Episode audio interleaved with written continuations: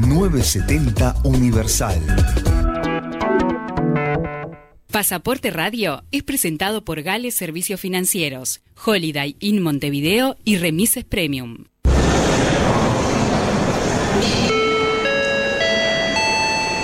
Atención pasajeros, por favor abordar por la puerta de embarque de Universal 970. Darío Queirolo presenta Pasaporte Radio, el programa que inspira a viajar. Destinos, novedades, entrevistas y curiosidades para entretenerlos mientras viajamos por Uruguay y el mundo. Preparen sus pasaportes. Comienza Pasaporte Radio. Los motetes, el equipaje, tu valija, la mochila con todos tus juguetes y... Buen domingo y buen mediodía para toda la grandísima audiencia de Radio Universal 970 AM.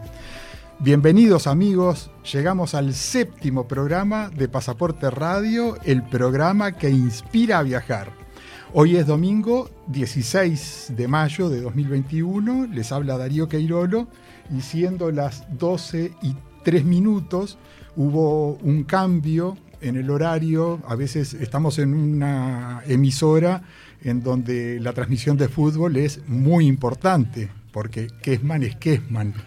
y, bueno, sabemos que en, algunos domingos vamos a tener algunos cambios, que siempre por las redes sociales este, anunciamos los cambios, como este domingo que comenzamos 30 minutos antes.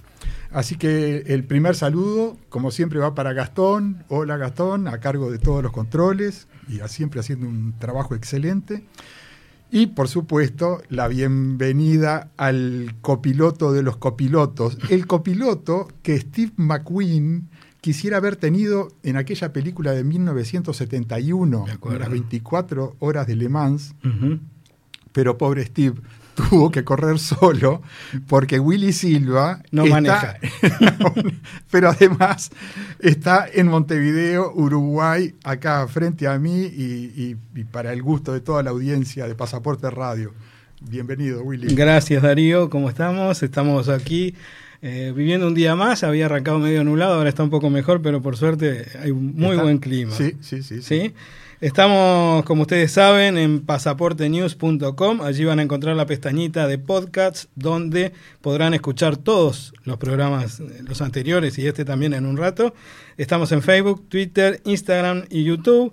También nos encuentran como Pasaporte News y los invitamos a vernos ahora en directo por el canal de YouTube en Universal 970 y ahí nos pueden enviar mensajes.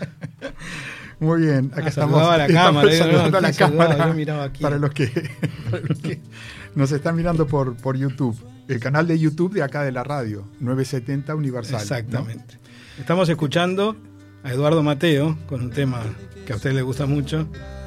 Oh, la luna saldrá.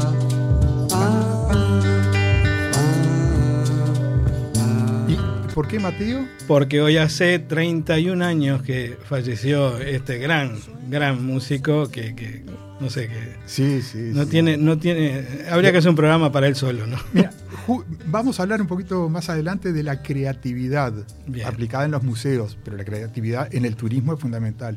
La que- eh, eh, cuando Rada hace los cuentos de la creatividad de Mateo y- y, de Rada, este, te asombra, te Claro, asombra. Era, permanentemente, diariamente. eh, eh, Y no, este, y no quedó nada de registro, eso es lo peor. Eso. Ento- y hacían muchísimas canciones diariamente y Rada dice, algunas de las canciones eran conscientes de que eran geniales, pero como Rada ninguno este, sabía escribir música, y no había grabación, ni había nada, este, se perdieron para siempre. Claro. Y dice, pero no nos importaba porque sabíamos que mañana Había menos. y- y- íbamos a seguir creando cosas muy buenas también. Ahí lo tiene Rada también cantando Mateo. Pues Muy bien, Gastón. Seguimos, que si Sí, no se nos sí. queda De- Willy, te- tengo que saludar a. Mira, estos saludos fueron los últimos ahora eh, por las redes sociales, para que tengamos un, un buen programa. Eh, así que comenzamos. Primero con Marquitos Capurro y, y a, y a través de él a todo el grupo de Turismo Corporation. Es un grupo de WhatsApp de gente de turismo. Hay muchos amigos ahí, gente que sabe mucho de turismo. Albert Fraga, la colega María Yo, Marcelo Fielier, Andrés Giacoya, Jorge Labraga, Estela Larrañaga, Eduardo Rapetti, fiel escucha desde San. José, Margarita Fernández, desde Colonia Andrés Sobrero, Julio Pereira, Graciela Ruglio, eh, excelente funcionaria, ahora retirada del Ministerio de Turismo, Soledad Salto, eh, Roxana Berriel, Marita Perich, eh, Rodi Bauriá, que, Sí. Beriau, Rodi, Sí. que estuvo con nosotros y nos pasada. hizo divertir bastante el domingo pasado. También el colega Mauricio Larregui, Diego Sabela, gran amigo, Gerardo Gómez, también desde San José. Bueno, muchas gracias a, a ellos, a todos los que no, no nombramos. Y, y, bueno, ya los iremos nombrando. Siempre vamos, nos vamos Sí. poniendo un poco al día. Algunos se repiten, pero sí, vale la pena que Por supuesto, es nombrarlo siempre por su, su dedicación. reconocimiento Claro, a, exacto. a- a la fidelidad con Pasaporte Radio. Tal cual. Tengo que mencionar con muchísimo gusto a nuestros sponsors, Gales, Servicios Financieros, su ventaja, nuestro servicio, con sucursales por todo Montevideo y Punta del Este para cambio de moneda extranjera, transferencias, alquiler anual de cofres de seguridad y muchos otros servicios. Holiday Inn Montevideo, tu hotel en Montevideo, a pasitos de Plaza Independencia y con un personal cuya cordialidad te hará regresar siempre. Y Remises Premium, la empresa que te soluciona todo lo que necesites en transporte y traslados. Eh, 094-999-333, el número del transporte seguro, Remises Premium. En unos minutos hablaremos con York P. A. Thompson, director del Museo Andes 1972, y a las 12.30 estaremos con Alicia Morales, experta en el Camino de Santiago, que nos contará todo sobre esta travesía que es genial. Sí. ¿Y sabe por qué hablaremos con Thompson en unos minutos? ¿Por qué? Porque el Consejo Internacional de Museos designó el día 18 de mayo, ya lo habíamos anunciado la semana pasada, como el Día Internacional de los Museos, que este año se realizará bajo la consigna Recuperar y Reimaginar. Muy bien. Este año se invita a los museos a crear nuevas prácticas y nuevos modelos de negocio para las instituciones culturales, a la vez que los conmina a encontrar soluciones innovadoras para los retos sociales, económicos y medioambientales del presente. ¿no? Esto es un tema, este, todo esto porque eh, el año pasado, el 2020, fue cruel para los museos y para el mundo. Y bueno, hay que reinventarse, hay que buscarle la, la solución a este tema que, que bueno, eh, está ahí planteado para todos, ¿no? Y bueno, vamos a hablar con Thompson en unos minutos y vamos a, a- ahondar en el tema de museos que, que nos merecemos ahí un espacio. Que, que, ojo, muchas veces eh, la concepción que uno tiene es de eh, algo solemne, pero hay museos que son Mm. muy divertidos. Claro. Ahora, sean divertidos, entretenidos, este, más serios, todos son un bagaje, todos te enriquecen, te enriquecen de una manera este, de, Es- de- de por vida. Lo que aprendes ahí te queda de por vida, te enriquece, te informa, eh, eh, te enseña es sobre la historia, sobre acontecimientos. Es una, es una forma más de turismo también, ¿no? Porque por cuando uno tiene sol y playa, pero también hay un, Sí, sí. un cultural ahí que... Turismo cult- cultural. sí, por sí, sí, que, que es muy importante y que por eso en minutos nada más eh, vamos a estar en comunicación con Thompson. Nos vamos a la tanda rápidamente, enseguida volvemos con esta nota y con el resto del programa, ¿no? Muy bien. Holiday Inn Montevideo, a pasos del Centro Cultural Financiero y de Esparcimiento de la ciudad. Todo en un solo lugar. Holiday Inn, tu hotel en Montevideo. Información y reservas 2-902-0001.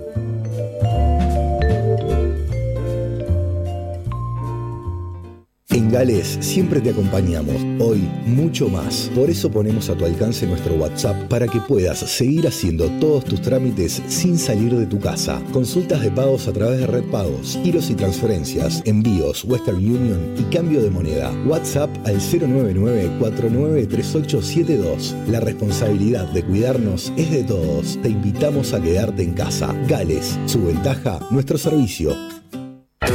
Remises Premium, traslados seguros y confiables, soluciones para empresas, agencias de viajes, hoteles, cuerpos diplomáticos y particulares. Remises Premium 094-999-333, el número del transporte seguro.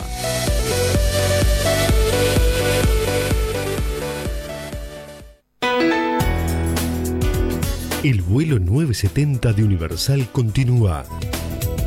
El vuelo 970 de Universal continúa. Con Darío Queirolo y Willy Silva. Un viaje por Uruguay y el resto del mundo.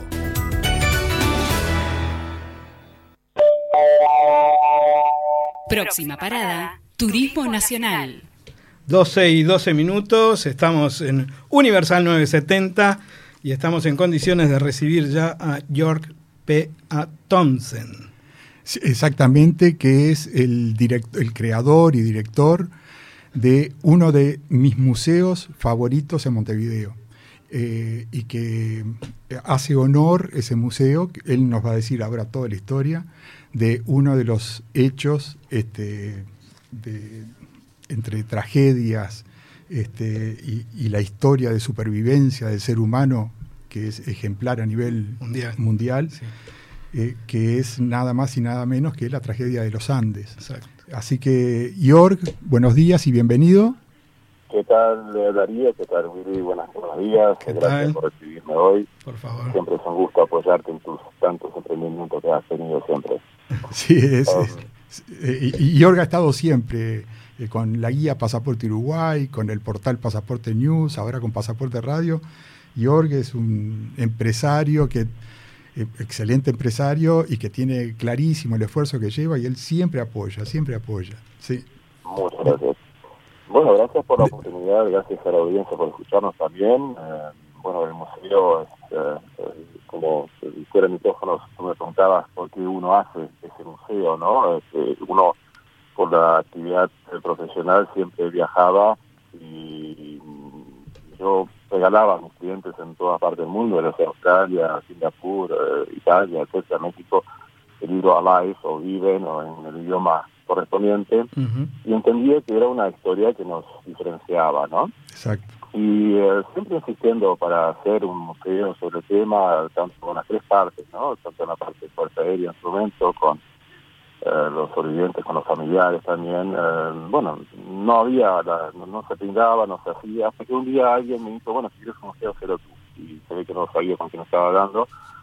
Y generamos hace siete años este, este, esos 400 metros cuadrados que tenemos y básicamente para homenajear a las 45 personas, ¿no? O sea, no solo los sobrevivientes, que eh, obviamente la parte que más es visible, y también para dar información eh, sobre la historia al, al- al pueblo uruguayo, ¿no? Porque como suele suceder, como dicen los brasileños, ¿no? Estando de casa en un país milagre, esta historia es mucho más utilizada o conocida fuera de fronteras que aquí en Uruguay Sí. y mm, especialmente porque no hay información. Entonces, ante la falta de información, mucha imaginación, y ahí fue donde actuamos, hicimos este, este lugar, que fue creciendo a los lados eh, en los últimos años, hasta que, bueno, eh, siempre hemos invitado a, presidentes y gobiernos, eh, tuvimos la suerte que, en octubre pasado tuvimos la visita del presidente, la vicepresidenta y a varios ministros, y, y bueno, tenemos un buen sitial, pero obviamente nos falta lo más importante, que es el público, ¿no? Ese es el drama que tú aludías, eh, fue un año bastante complicado, no solo para, para la industria y para el comercio, sino también especialmente para los museos, porque, digamos, eh, estamos en cero, ¿no? Claro. De- en, en- cuando se acabe la, la- la pandemia, cuando quede, esté todo controlado, este, y, y Museo Andes 1972 comience a recibir el, nuevamente al público, eh, ¿qué, qué- qué- qué se encuentran? ¿Cómo, eh, eh, contanos desde, el- desde la entrada? Básicamente, digamos, el museo está abierto. Nosotros atendemos esporádicamente, pero digamos, es muy poco porque dependíamos del 98,6% del turismo, ¿no? Eso tú, tú te acuerdas. ¿Con qué se encuentra? Con una instalación de tres niveles, una casa que también es histórica, eh, tiene partes que son la tercera construcción más antigua de Uruguay, de Montevideo, puesta, eh, está en pie todavía, y hemos introducido todo un recorrido, digamos, cronológico de la historia, eh, abarcando a todos, ¿no? O sea, tanto la parte de la proeza tremenda, la hazaña tremenda de, de los 16 sobrevivientes, como también aquellos que no, no pudieron salir y nos hacemos una especie de, sano balance, ¿no? Eh, un, sano balance de, digamos, equilibrio para que ninguna de las dos partes se, vea eh, des- desmerecida. Entonces, eh, ¿qué, ¿con qué se encuentra? Uf, con, con muchas vitrinas, con muchos objetos originales que hicieron la historia, mucha información técnica, videos, eh, documentales y un poco motivados por la situación que nos vino muy, muy radical, ¿no? O sea, esto de la crisis nos, afectó. eh, estamos incursionando en el tema del museo virtual, eh, haciendo estudios de marketing para para ver cómo podemos fomentar que el uruguayo se interese por esta historia que nos diferencia del resto del mundo. O sea, es algo que, eh, ¿no? ¿Cómo vas a ser famoso tú si yo estoy hablando contigo por teléfono, no? O sea, está un poco ese, ese tema que lo queremos eh, mejorar, ¿no? Ese aspecto del conocimiento del museo a nivel nacional. Eh, una recorrida por el museo te va a llevar, conoces la historia, te va a llevar mínimo 90 minutos. Eh, hay gente que se queda cuatro horas, eh, tres horas, o sea, es, normal, no es, no, es, poco frecuente. Eh, eso sí, menos de una hora, muy rara vez tuvimos visitantes de menos de una hora, salvo que tienen el taxi en la puerta, ¿no? claro. No, me- menos de una hora es, es imposible, es imposible. El, el- es tan clara la, la presentación de, de todos los acontecimientos, todo a la vez hecho con un respeto. El, el, el lugar, vos sabés, tenés que estar ahí, este, se genera, salís realmente, te vas emocionando a medida que vas este, transitando el museo. Ah, te va embargando una emoción, tenés que estar ahí. Y, y después hay, como decía York, ¿no? Están vitrinas con objetos este, originales, así. Realmente York lo que has hecho este, es algo este, impresionante el trabajo que has hecho. Y la reproducción... que hemos hecho, ¿no? Es un equipo que tengo atrás. Sí, sí, sí. Joven, pujante, que a uno le dan, le marcan esas tarjetas rojas, ¿no? Lo, lo motivan a uno eh, a hacer, eh, por ejemplo, hicimos un libro sobre la historia del museo, el porqué del museo. Es una de las preguntas más frecuentes, ¿no?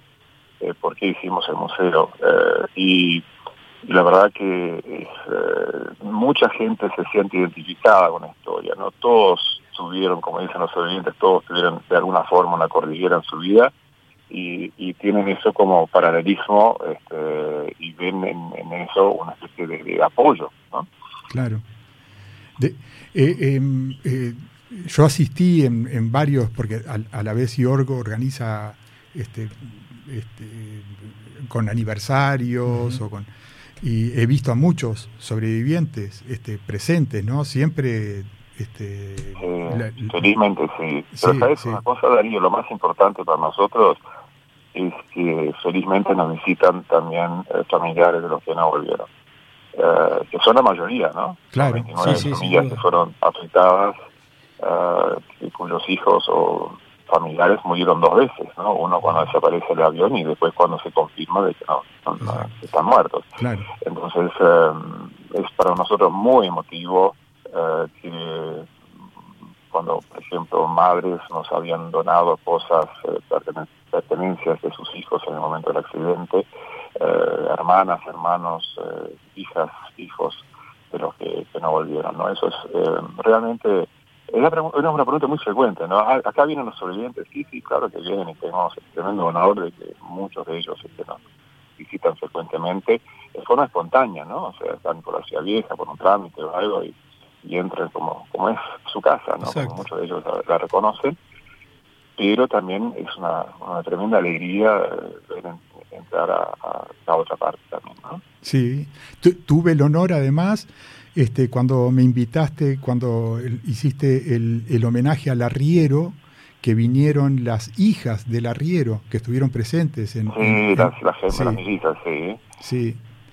Este, aquello, o sea que está eh, el, el museo recuerda y homenajea a, a- a muchísima, a toda la gente que estuvo involucrada. Claro, pero el, el arriero es uno de los grandes homenajeados, además la planta inferior del museo, el subsuelo, lo llamamos este, el, el salón o el espacio cultural, que es el término de moda, eh, el arriero, ¿no? O sea, Claro, es- sí. está la, la- la escultura de él y la gente se saca selfies en la misma posición que, que Fernando Parrado y Roberto Canessa en la primera entrevista que tuvieron. Y eh, no, es, es realmente eh, es un lindo momento. Son, es lindo, es lindo ver la gente como eh, se, se identifica, ¿no? O sea, la persona que va más escéptica al museo por la historia se sale fanática y admiradora y, y traza esos paralelismos, ¿no? O sea, es una, una experiencia enriquecedora para todos, para nosotros quienes recibimos a la gente, por supuesto también, y como ya dije, este, se lo debo mucho al, al equipo de gente que tenemos alrededor, que, que en estas épocas difíciles donde uno se, se da cuenta de, de la importancia de ese, de ese apoyo también, ¿no? Sin duda. Thompson, ya para terminar, una, una, una pregunta que me queda pendiente, ya que estábamos hablando del Día de los Museos y que la ICOM Sí. pide recuperar y reimaginar los museos. El año que viene es un año muy significativo porque cumplen 50 años del evento y quería Sí. saber si estaban planificando algo, eh, si hay alguna proyección. Sí, sí, que- sí, por ¿sí? supuesto, digamos, eh, eso cada cada institución, llámese la biblioteca de nuestros hijos, llámese, este, digamos, la, parte de los oyentes, lo va a celebrar a su manera. Nosotros ya tenemos en la agenda el 7 de octubre del año 22, eh, ya tenemos este, un evento programado parecido al que hicimos este, el año pasado, en el cual a nuestra forma, a nuestra manera, vamos a apuntar a las tres partes, ¿no? Fuerza aérea, como siempre, fuerza aérea, sobrevivientes familiares, y, y hay muchas cosas más que las cuales te pido, Willy, que no me tomes a mal si no puedo entrar en detalle, porque obviamente no quiero estropearle la sorpresa a nadie,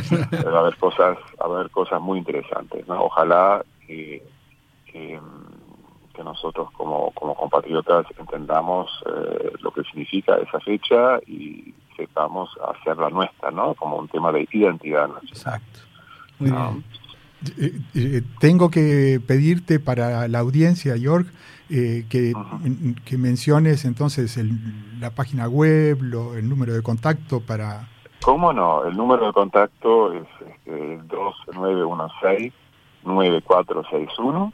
Eso siempre está derivado a este, hay las 24 horas, 7 días a la semana, para coordinar, porque obviamente ahora con el tema este de los aforos tenemos que ser más cautelosos. Em, y eh, la tarifa es accesible, o sea, son eh, 300 pesos para los adultos, 150 para los mayores de 75 y los, los jóvenes de, de 12 a 15 años. Súper, Menores súper gratis, accesible. por supuesto, siempre y cuando estén acompañados, ¿no?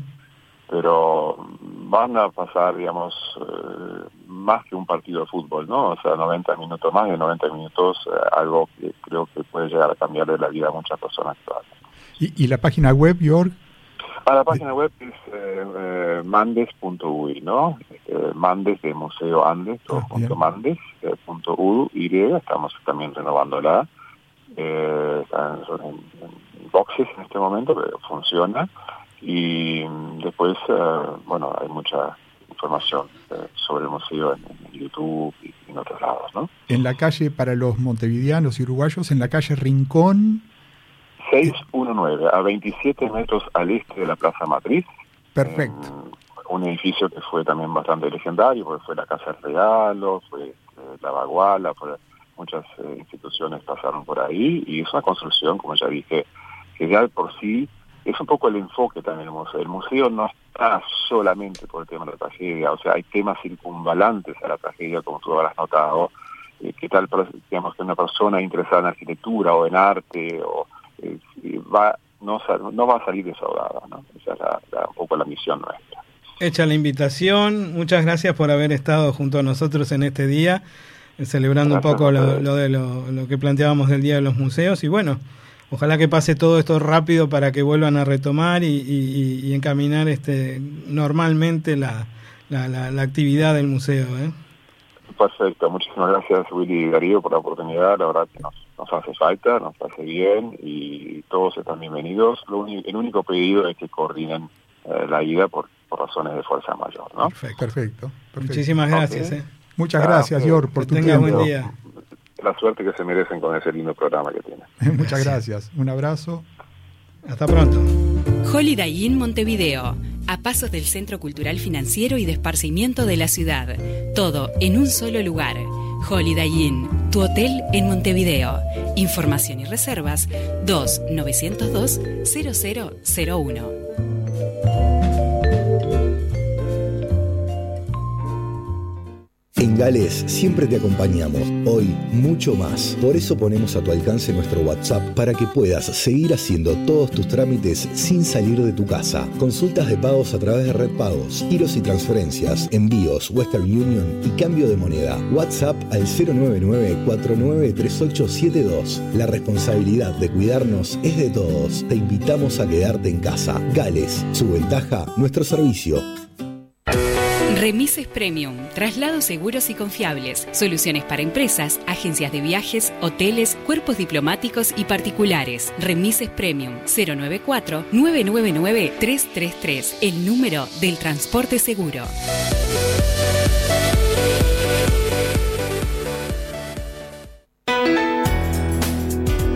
El vuelo 970 de Universal continúa.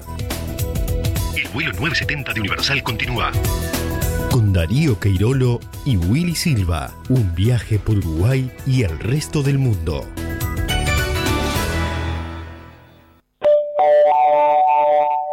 Próxima parada, entrevista central. 12.28 minutos. Esta es la hora más o menos que arrancamos siempre. Hoy estamos media hora adelantados, o sea que a los que eh, nos sintonizan en este momento ya, ya comenzó el programa, pero bueno, para eso está el podcast, para eso está el video en YouTube que va a quedar en la página de Universal 970, para que nos vean aquello, esta media hora que se perdieron, que estuvimos hablando de museos. Sí, sí. ¿Y qué? Y, es que estuvo tan interesante con Thompson, que es el director de Museo Andes 1972, y teníamos, tenemos acá sobre la mesa una cantidad de información sobre, nuestros museos favoritos en Uruguay y, el, mundo. Este, pero todo lo que hablemos ahora lo vamos a perder de hablar con Alicia Morales, que está, en línea y, y, que le pedimos que nos aguante 30 segundos más. Porque, mira, sobre museos nacionales, yo eh, lo, pasamos para el próximo domingo, entonces. Sí, sí, claro. Todo lo de museos. Este, en donde vamos a. Hay una cantidad de información muy interesante. Este, de, por ejemplo, un museo en Londres que los museos están cerrados. Ahora está reabriendo todo. reabriendo. pero en plena pandemia, cuando los museos tuvieron que cerrar, el museo del los museos tuvieron que cerrar. Los supermercados sí quedaron abiertos en, en Inglaterra. ¿Y qué hizo el Museo del Diseño? Que son es uno de los mejores museos de, Londres. Se transformó en supermercado. transformó el museo en supermercado este, de una manera muy original. Ya lo hablaremos entonces el, domingo próximo. Y vamos a hablar ¿no? de tus museos favoritos en Uruguay y en el exterior. Vamos a hablar de, anécdotas, cosas que nos pasaron en los museos. Tenemos, así que desde ya estamos invitando a toda la audiencia a escucharnos el próximo domingo con este, museos eh, en general. Perfecto. Pero yo me vine con calzado liviano, ¿eh? porque quiero caminar, quiero que me guíen, quiero conocer a fondo, porque nunca lo hice, estuve allí en el lugar, pero no lo hice como corresponde. Y para vos sí, ¿no? Yo lo hice en 2014, que, eh, en el momento que se estaba jugando el Mundial de Fútbol. Este, pero lamentablemente no hablé con nuestra invitada entonces, después de, que ahora nos va a decir todo lo que queremos saber sobre el Camino de Santiago, voy a tener que hacerlo de nuevo para aprovecharlo mejor. Perfecto. Alicia, ¿te tenemos por allí?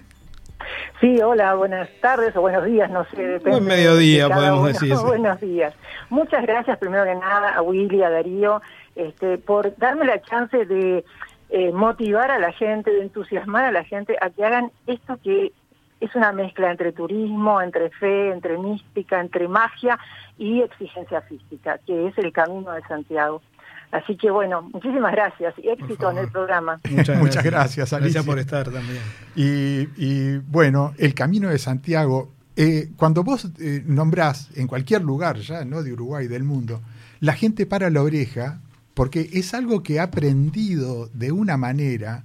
Este, Alicia, contanos, empezá, la, la- Bueno. la experta sos vos y comenzá. Mira, yo siempre que cuento sobre el camino hago un poco de historia para que entienda la gente que el camino no es una cosa de 10, 15 o 20 años atrás o cuando fue Juan Pablo este, a, a Santiago Compostela. El camino tiene 800 años o más.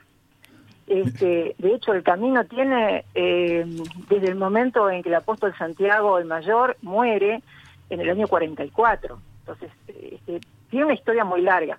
Y ustedes que hablaron de museos, yo les cuento, cualquiera que vaya a Santiago de Compostela no puede perderse de ir al Museo de los Peregrinos o del Peregrinaje, que queda atrás de la Catedral de Santiago, donde hay una fuente con caballos para ubicar a la gente. Ahí la, la, la exposición es guiada por o actores o payasos.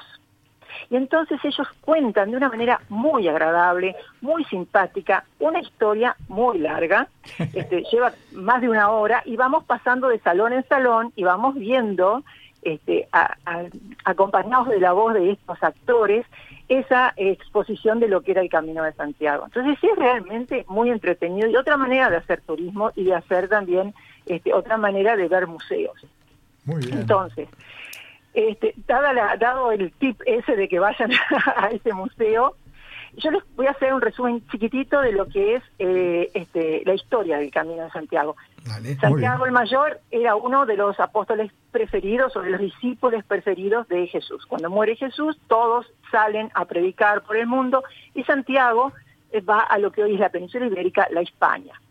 Ahora, entre nosotros, no era, no tenía muy buen marketing. La verdad que no transmitía muy bien, entonces no hizo muchos adeptos. Cuando, cuando la Virgen María siente que va a morir, ella invoca a todos los apóstoles a que vengan a acompañarla a Jerusalén en sus últimos días. Allá va Santiago con sus únicos dos este, discípulos y llega a, a Jerusalén, a- acompaña a María en sus últimos días y luego que María muere, Herodes dice, no quiero ninguno de estos predicando nada por ningún lado, vamos a matar al primero que encontremos, así damos una lección y todo el mundo se calla la boca. ¿Y a quién agarran? A Santiago el Mayor. Lo decapitan. Entonces sus dos discípulos dicen, no, no, acá esto no, porque van a terminar profanando todo. Nos lo llevamos y lo ponen en un sarcófago de piedra y atraviesan el Mediterráneo, van por el Atlántico y llegan a lo que hoy en día ser la ría de Arousa, este, en las rías bajas de Galicia. Entonces ahí llegan y dicen, bueno, hacen todo el traslatio, que es otro de los viajes interesantes por dentro de la ría, y llegan a una ciudad que se llama Padrón. Y capaz que muchos de ustedes la conocen, Por los, por los piquillos. por los piquillos de Padrón, que algunos pican y otros no, o por Rosalía de Castro, También. que es una, una mujer muy vinculada a nosotros, por Camilo Chela también, o porque en la Alameda hay un monumento que dice de los uruguayos padroenses a la ciudad de Padrón. Qué bárbaro. Digo, qué hay bien. mucho vínculo Uruguay con eso. Bueno, llega esto, estos dos hombres con su este, ataúd de piedra y ahí reinaba, porque ustedes saben que los reinos eran chiquitos, ahí reinaba la reina Lupa. Una reina que dijo, ay, esto me va a dar dolor de cabeza, este hombre acá, este... ah". Entonces dice, les voy a dar un carruaje con bueyes, cuando en realidad no eran bueyes, ella lo que quería es que todos se desbarrancaran y se acabara la historia, eran toros bravíos. Ponen el féretro y se suben los dos discípulos y los toros se tornan mansos. Entonces la reina Lupa va y avisa al rey tuyo, que era el rey del otro reino, y le dice, mira que van, do- van dos tipos con un, con un sarcófago, con el apóstol Santiago adentro, dicen ellos, y los bueyes, que eran toros bravíos, se hicieron mansos. Trata de pararlos. Entonces, ¿qué hace el rey tuyo? Se pone en un puente para que no pasen. Y estos venían con su carruaje y sus bueyes mansamente, ven todo el ejército del otro lado y no saben qué hacer y de repente el puente se derrumba. Frente a esta realidad dicen, vamos a esconder el féretro, vamos a, a enterrarlo y que nadie sepa dónde. Y así lo hicieron, consiguieron una ermita y lo hicieron. Pasaron 800 años, 800 años de eso, y un hombre de nombre Payo, que era un pastor, una ermita, vio luces en el cielo, vio estrellas, vio según él un campo lleno de estrellas. Por eso la palabra Compostela, campo de estrellas. Mm. Y este hombre fue y le dice a su, a su confesor, mire, yo vi, un- vi un- una señal en el cielo marcando un lugar. Y el confesor dijo, pobre hombre, vive solo, estará más loco que una cabra, vamos a dejarlo pasar. A la tercera vez que el pobre Payo va y le dice, mire, el cielo es un campo de estrellas, este hombre decide ir a, ir a Flavia, que hoy es padrón, a contarle al obispo. Y el obispo había escuchado que en esta zona se había enterrado el cuerpo de Santiago el Apóstol.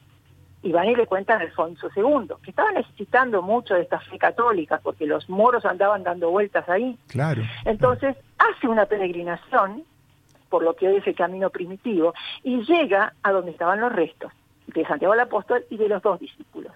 Y ahí establece la iglesia de Santiago de Compostela. Qué grande. Entonces, ahí les cuento un poco cómo fueron los inicios. Claro. Esa, esa iglesia fue modificando, se terminó una catedral, pero además sufrió las invasiones de los moros, las invasiones de los piratas. En un momento un monje dijo acá, el trofeo máximo van a ser otra vez las reliquias de Santiago. Las escondo. Y las esconde. Las esconden en el año 997. ¿Y saben cuándo se encontraron? 300 años después. 300 años, de 300 años después deciden este, hacer una remodelación en, en la catedral y encuentran un pequeño cofre con las reliquias de Santiago. Pero todo esto eran peregrinaciones muy básicas, ¿no? La gente iba a la iglesia de Santiago por una fe, por, por- porque eran muy católicos, porque creían en, en el apóstol. Cuando Juan Pablo II eh, visita Santiago de Compostela, ahí es donde empieza a tomar otro cariz el camino de Santiago. Ya ahí no es tanto de la fe cristiana, sino pasa a ser muy mágico, muy místico, y es lo que hoy conocemos como el camino de Santiago. Perfecto. Tú hablabas del camino primitivo que fue eh, que, el, el del comienzo, que es el que nace en Oviedo. Exacto, porque era donde estaba Alfonso. Alfonso II era el rey de, de toda la Cantabria y bueno, y él desde ahí sale y hace. Los caminos son, eh, son variados, Sí. pero ¿cómo, cómo, ¿cómo fue cambiando el- los peregrinos? Porque aquellos peregrinos originales que iban a la tumba de Santiago iban movidos por la fe, ¿no? Este, era muy complicado, había ladrones, este, había bandidos que los acechaban, las enfermedades. Entonces ahí empiezan a generarse una serie de hospitales de peregrinos y una serie de albergues de peregrinos que estaban vinculados casi todos a la iglesia, ¿no? Entonces eh, eh, esos albergues llegaban esta gente, eh, eh, lo- los, los atendían, les daban de comer y podían continuar su, su paseo. Ustedes vieron que las iglesias tienen eh, la planta baja y arriba normalmente tienen como una especie de pasiva, ¿no? Que a veces está el coro. Bueno, ahí era donde dormían los peregrinos Muy bien. y no eran muy adeptos a la limpieza. Entonces ahí surgen los famosos botafumeiros, el Sí. más famoso es el de la El de Catedral de. Santiago, Claro. porque los hacían mm, de, eh, balancearse y largaban incienso que eso limpiaba el olor y también alguna otra cosilla más que había en la vuelta. Mirá Qué que- interesante, no qué sabía. De interesante. ahí, de ahí salen los botafumeros o el olor ese incienso que hay en las iglesias. Entonces, en esta época lo hacían a pie. Obviamente, se vestían para que los identificaran con una gran capa casi hasta los pies, que servía de abrigo, que servía también para acostarse a dormir en estos albergues. Tenían una vieira, que es una gran concha de Sí. mar, este, para tomar agua de las cañadas, de los arroyos. Eh, también tenían una calabaza que ponían ahí comida y un sombrero, por supuesto, que los protegía y un bastón. El bastón era para ayudarse a caminar, como hoy lo hacemos, o para defenderse de los perros, de alguna limaña, ¿no? Sí. Este, o de algún otro de dos patas que andaba también acechándolos. Eh, eso eran los peregrinos, y ellos salían y pasaban capaz que un año, dos años peregrinando, porque era muy difícil, no había caminos, no había señalización como ahora. Entonces, este, demoraban mucho en, en llegar, y la manera que tenían de demostrar que habían llegado era con su credencial, que hasta el día de hoy se utiliza. Es verdad. Cuando hoy hablábamos de que tú, Willy, me dijiste del camino primitivo, Mm. eh, a veces la gente me dice, bueno, pero ¿cuántos caminos hay? Y Más de 10, respuesta es ¿no? clarísima. ¿Cuántos caminos hay? Tantos peregrinos hagan el camino. Porque cada camino Claro. es diferente. Uno puede hacer el mismo camino 10 veces. Y es tan dinámico, es tan ecléctico, es tan variado que va a ser siempre un camino diferente. Porque estamos con la naturaleza, compartiendo la naturaleza y compartiendo gentes diferentes. Entonces, siempre va a ser diferente.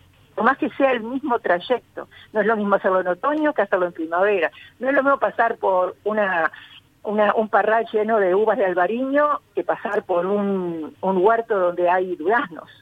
¿no? Este, es totalmente diferente. Pero hay en sí caminos definidos, como el camino francés, que sale del otro lado de los Pirineos, Sí. este, que hay que cruzar los Pirineos, que es muy exigente. Mm. Después tenemos el camino definitivo que ya hablamos, el del norte, que va todo por la cortisa, cornisa cantábrica, muy, muy apreciado por los ciclistas. Ahora después les cuento. El camino inglés, que, bueno, uno viene embarcado de, Inglaterra, obviamente, llega Claro. al Ferrol y baja desde el Ferrol a Santiago. El portugués, que comienza en Lisboa o un poquito más arriba en Tuí, y entra a la Galicia y a las Rías, que es espectacular, y el Camino de la Plata, que es un camino que, que comienza en Sevilla, En Sevilla, en el atraviesa todo el corazón de la península ibérica y llega hasta allá. Entonces, este, hay de todo. ¿Cuál has hecho tú eh, personalmente Yo- las cinco veces que fuiste? ¿Cuál haces? El francés y el portugués. Por la, yo el portugués lo hice por la costa y con la variante espiritual, que es Fátima. para mí es precioso ese viaje, porque se sigue el trayecto de esta de, de este féretro de Santiago el Apóstol. Entonces es, es muy muy especial. Pero hoy nadie tiene un mes libre para tomarse a caminar 800 kilómetros. Entonces la gente hace menos kilómetros. Puede hacerlo en etapas o puede, nosotros que vivimos del otro lado del Atlántico, ir expresamente a hacer los últimos 100 kilómetros. Que eso nos acredita la calidad de peregrino. Y ahí es cuando salimos de Sarria, por ejemplo, donde hay unos uruguayos que tienen una postada que se llama la Casona de Sarria, que es espectacular. O podemos salir de Vigo, ¿no? Y hacer todo el camino por la costa, y por las rías. Ustedes no se imaginan lo que es esto. Es impresionante.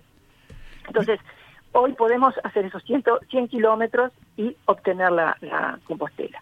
Podemos hacerlo a pie, podemos hacerlo a caballo, para los que son buenos jinetes, por favor, y podemos hacerlo en bicicleta. En bicicleta Sí. hay una, una ordenanza que dice que hay que hacer 200 kilómetros y no somos peregrinos, sino somos bicigrinos. Ah, Entonces, en estos, en estos caminos que vamos andando, que siempre es el mismo camino, vamos a encontrar gente caminando, vamos a encontrar gente a caballo o gente en bicicleta. ¿no? Es, es muy, muy especial. Y también es muy especial la calidad de, ser peregrino, ¿no? Nosotros pasamos a ser seres especiales, seres que estamos eh, entregándonos. Y, y- y hacer el Camino de Santiago no va de la mano solamente de una fe, es decir, no solamente uno tiene que ser católico y practicar la fe católica. Uno puede ir porque le interesa la mística del camino, porque le gusta como, como una, una opción turística, porque le gusta el desafío, ¿no? el desafío de caminar o de andar en bicicleta o a caballo. Entonces, cuando uno llena el formulario de por qué quiere su compostela, ahí tiene que aclarar si lo hace por la fe, si lo hace por el turismo o si lo hace por el ejercicio físico.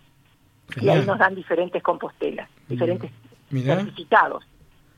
Sí, muy- Entonces, No, sí, sí, sí, Sí, sí. sí, sí, te seguimos. bueno, lo que pasa es que yo hablo porque me entusiasmo. No, está- es que está muy, está muy bueno. Puedo el- pasar horas hablando de camino. por bueno, supuesto. entonces, La- la- eh, antes, antes la gente caminaba, se llevaba sus cosas. Hoy nosotros podemos ser peregrinos de pura cepa, como dicen algunos, y que se ofenden cuando nosotros no llevamos las mochilas pesadas en nuestra espalda, que esos son los peregrinos que se quedan en albergues. Los albergues son lugares públicos que se pagan muy poco dinero, a veces nada, y que les dan una cucheta y uno extiende su saco de dormir y duerme ahí junto con 50 personas más. Claro. ¿Cu- Que cuán- puede ser en una iglesia, ¿Cuánto pagan. Alicia? a veces se pagan 5 euros y a veces no se paga nada. Bien, bien. Porque es una es, es, es, de, es de la iglesia normalmente. Son al costado de las iglesias, son en las pasivas de las iglesias. Digo, es muy básico, ¿no? A veces sí, tienen duchas para que uno se dé una ducha, a veces es un poco más caro, 10 euros, pero no más que eso. Bien. Pero después tenemos los otros peregrinos que yo me incluyo en ese grupo porque ya a esta altura de mi vida no estoy para cargar una mochila ni para dormir con cua- 40 personas más roncando alrededor mío.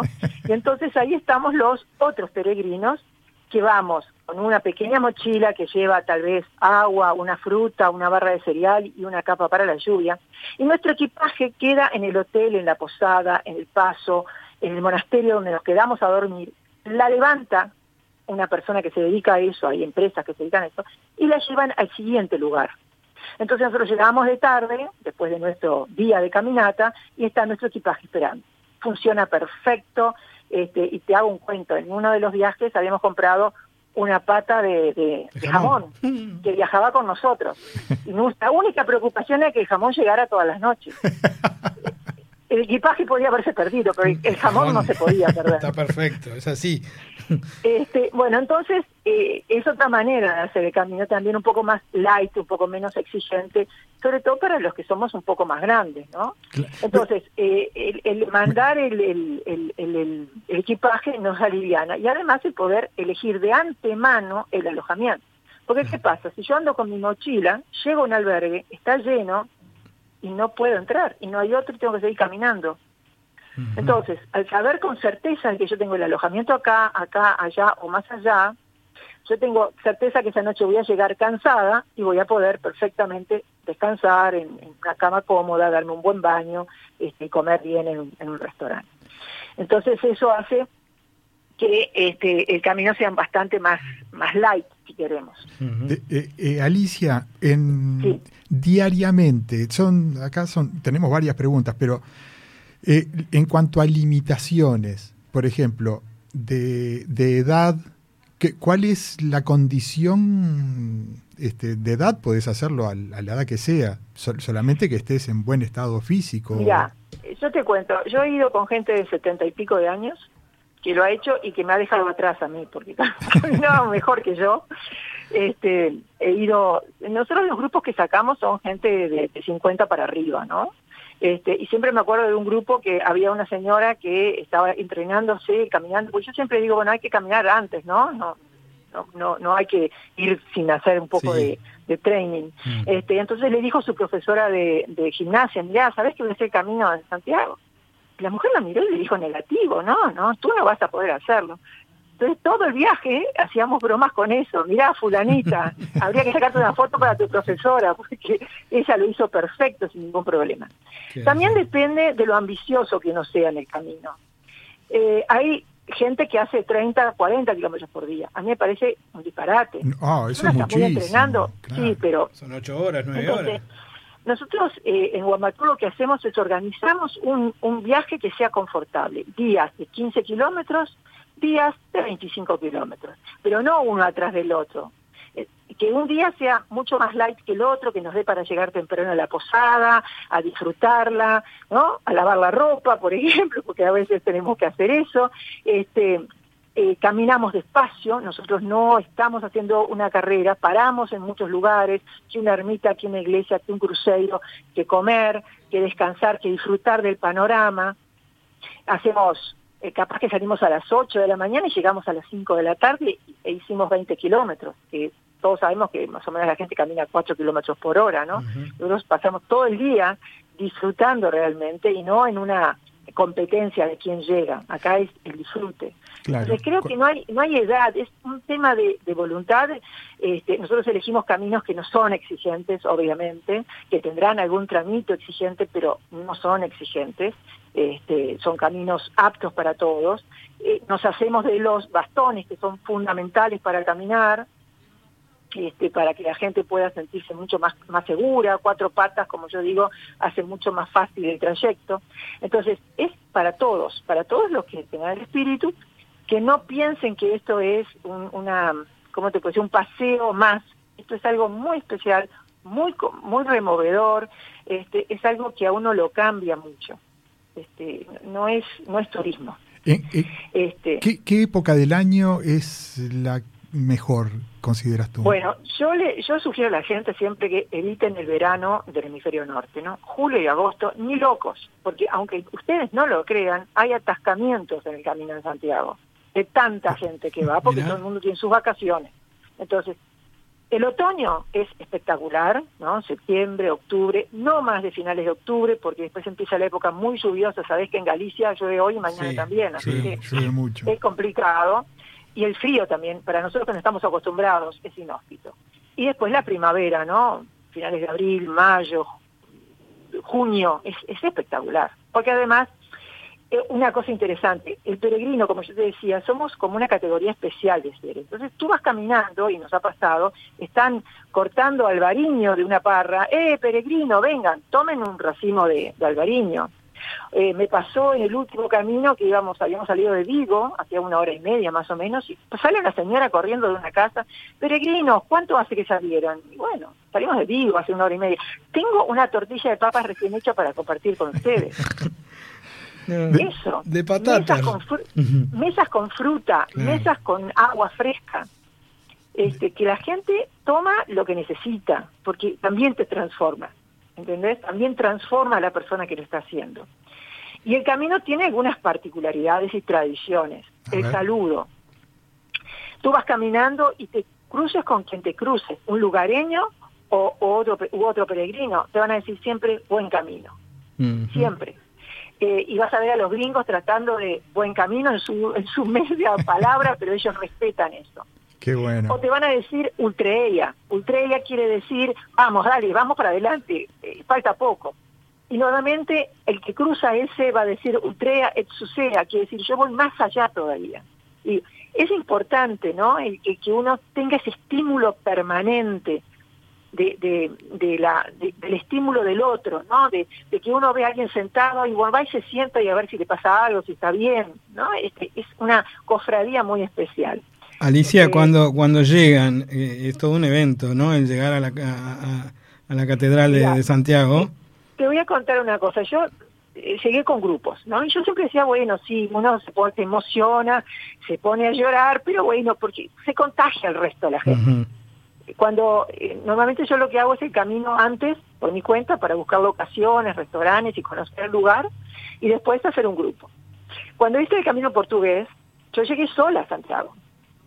Y me emocioné tanto como si hubiese llegado con un grupo. Y dije, ah, caramba, no es un tema de, de contagio, es un tema personal. Sí. Uno llega a esa plaza de Obradoiro, fren- frente a esa catedral, y cumple. Y se queda además con eso de que, ay, qué lástima, terminó.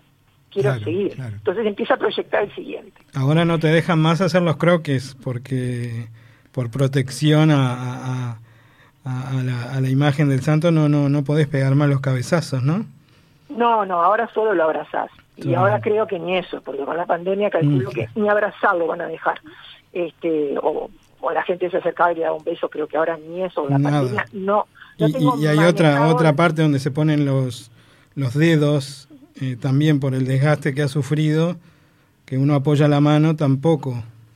Claro, hay muchas cosas que uno va, yo creo que la gente fue aprendiendo que mi mano, más mi mano, más la mano de otro y de otro y de otro, deterioran realmente. Ahora la, la catedral está preciosa porque la limpiaron toda de ese, de ese musgo que tenía, que yo creo que en poco tiempo va a volver al musgo, pero, Sí. pero está muy linda, y el pórtico, que es espe- especial, el pórtico de la gloria, que lo pude ver. Este, yo fui en año jacobeo. Y Que es cuando se abre. años.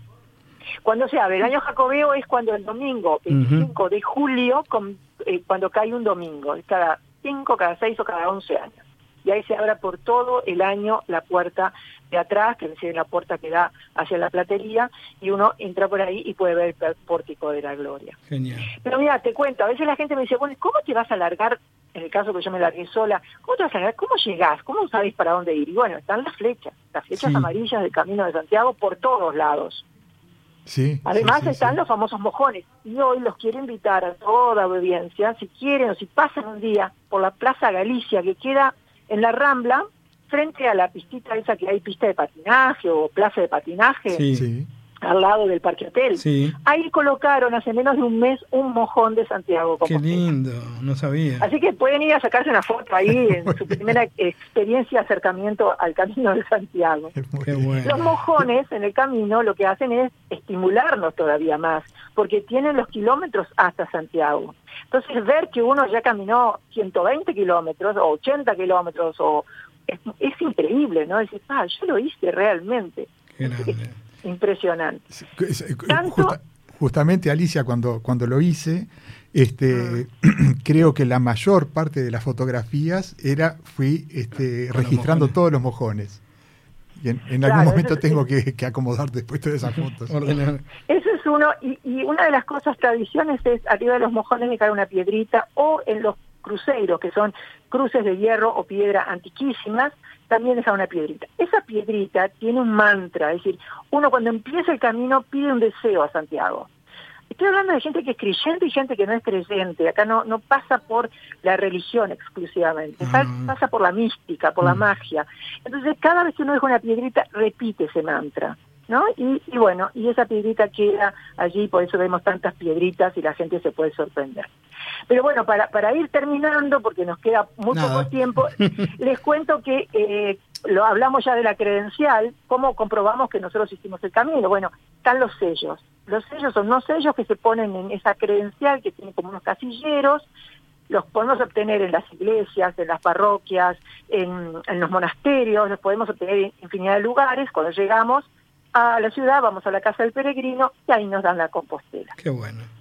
Eh, la misa del peregrino, infaltable, a las siete y media de la tarde, capaz que tenemos suerte y podemos ver el botafumeiro volar a casi 70 kilómetros por hora sobre nuestras cabezas, Lo que nos vi, da lo bastante vi. susto. Lo vi. Estuve. Por supuesto, por supuesto que visitar la, la catedral es un más. Eh, los museos y todo eso. Y contándoles un poco lo que hacemos nosotros en, en Guamatur es, eh, yo lo que les digo a la gente, no se larguen por su cuenta. Es muy linda la experiencia, pero si uno tiene 25 años la sobrevive. Si no tiene 25 años, no la sobrevive, La sufre. porque cuando uno, uno se pone grande, se pone un poco más quisquilloso. Hay que ir con todo organizado. Con todo organizado significa con alguien que sepa los lugares, que sepa dónde comer, dónde es el mejor pulpo de Melide, por ejemplo, o dónde comer las mejores ostras. Mm. Eh, el- un buen hotel, cambiar de categoría de hoteles, hacer todos los días un- una categoría diferente, una pensión, un paso señorial de la época feudal, un monasterio con monjas de claustro, todo eso tenemos que experimentarlo en el camino. La gente tiene que tiene que llamar a Guamatur y, y tiene que decir La gente "Qui- llama a quiero ir a, quiero hacer el camino de Santiago con Alicia. Quiero hacer el Camino de Santiago y yo los atomizo porque hacemos reuniones, armamos No, grupos antes, nos conocemos. Eso es y después ellos es una cofradía que hasta el día de hoy existe.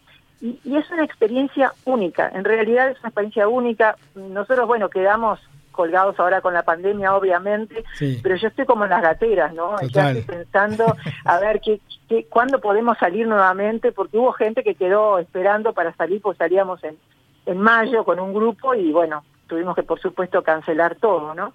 Pero yo les recomiendo no lo hagan por su cuenta porque puede ser frustrante y pueden llevarse una mala experiencia del camino que no vale la pena. Muy bien. Eh, organícense, vayan organizados, lean mucho, vean películas. Yo los invito a que vean The Way. Y si no, que hablen contigo. O que hablen conmigo, que yo encantada los, los atomizo sobre el camino Nos, tenemos que bajar en esta parada porque ¿Cómo? ya no, no, no nos queda más tiempo. Gastón nos está haciendo la seña que vos sabés bien, Una tijerita. la tijerita. Y Bueno, lamentablemente yo les deseo a ustedes un muy buen Muchas camino. gracias. Muchas gracias. Muchas gracias, Alicia. Un placer Gracias como la siempre. Alicia. ¿eh? Un De- de- placer. to- Alicia, te tomamos la palabra de que continuamos con el camino, supuesto. El, camino ustedes- 2. Cuando ustedes quieren, cuando Genial. ustedes quieran, yo sigo hablando del camino. Muy bien. Nos vamos ya, ¿eh? Bueno, Un- muchas gracias. Un abrazo, Alicia, muchísimas gracias. Ya están los chicos, ya están los chicos de 60 minutos esperando por nosotros, así que nos despedimos. Nos vamos a encontrar el próximo domingo aquí, 12 y media, 12, no mucha, sé. vemos. mucha información de museos Sí, y muy entretenido. que muchísimas gracias a York Thompson y Alicia Morales este, por el tiempo y, y- y las ganas con que este, compartieron toda su información con Pasaporte Radio. Así que, y muchas gracias, Por Willy favor, y Gastón Gastón. nuevamente. Nos vamos. Hasta el próximo domingo. Gracias. Chau, chau.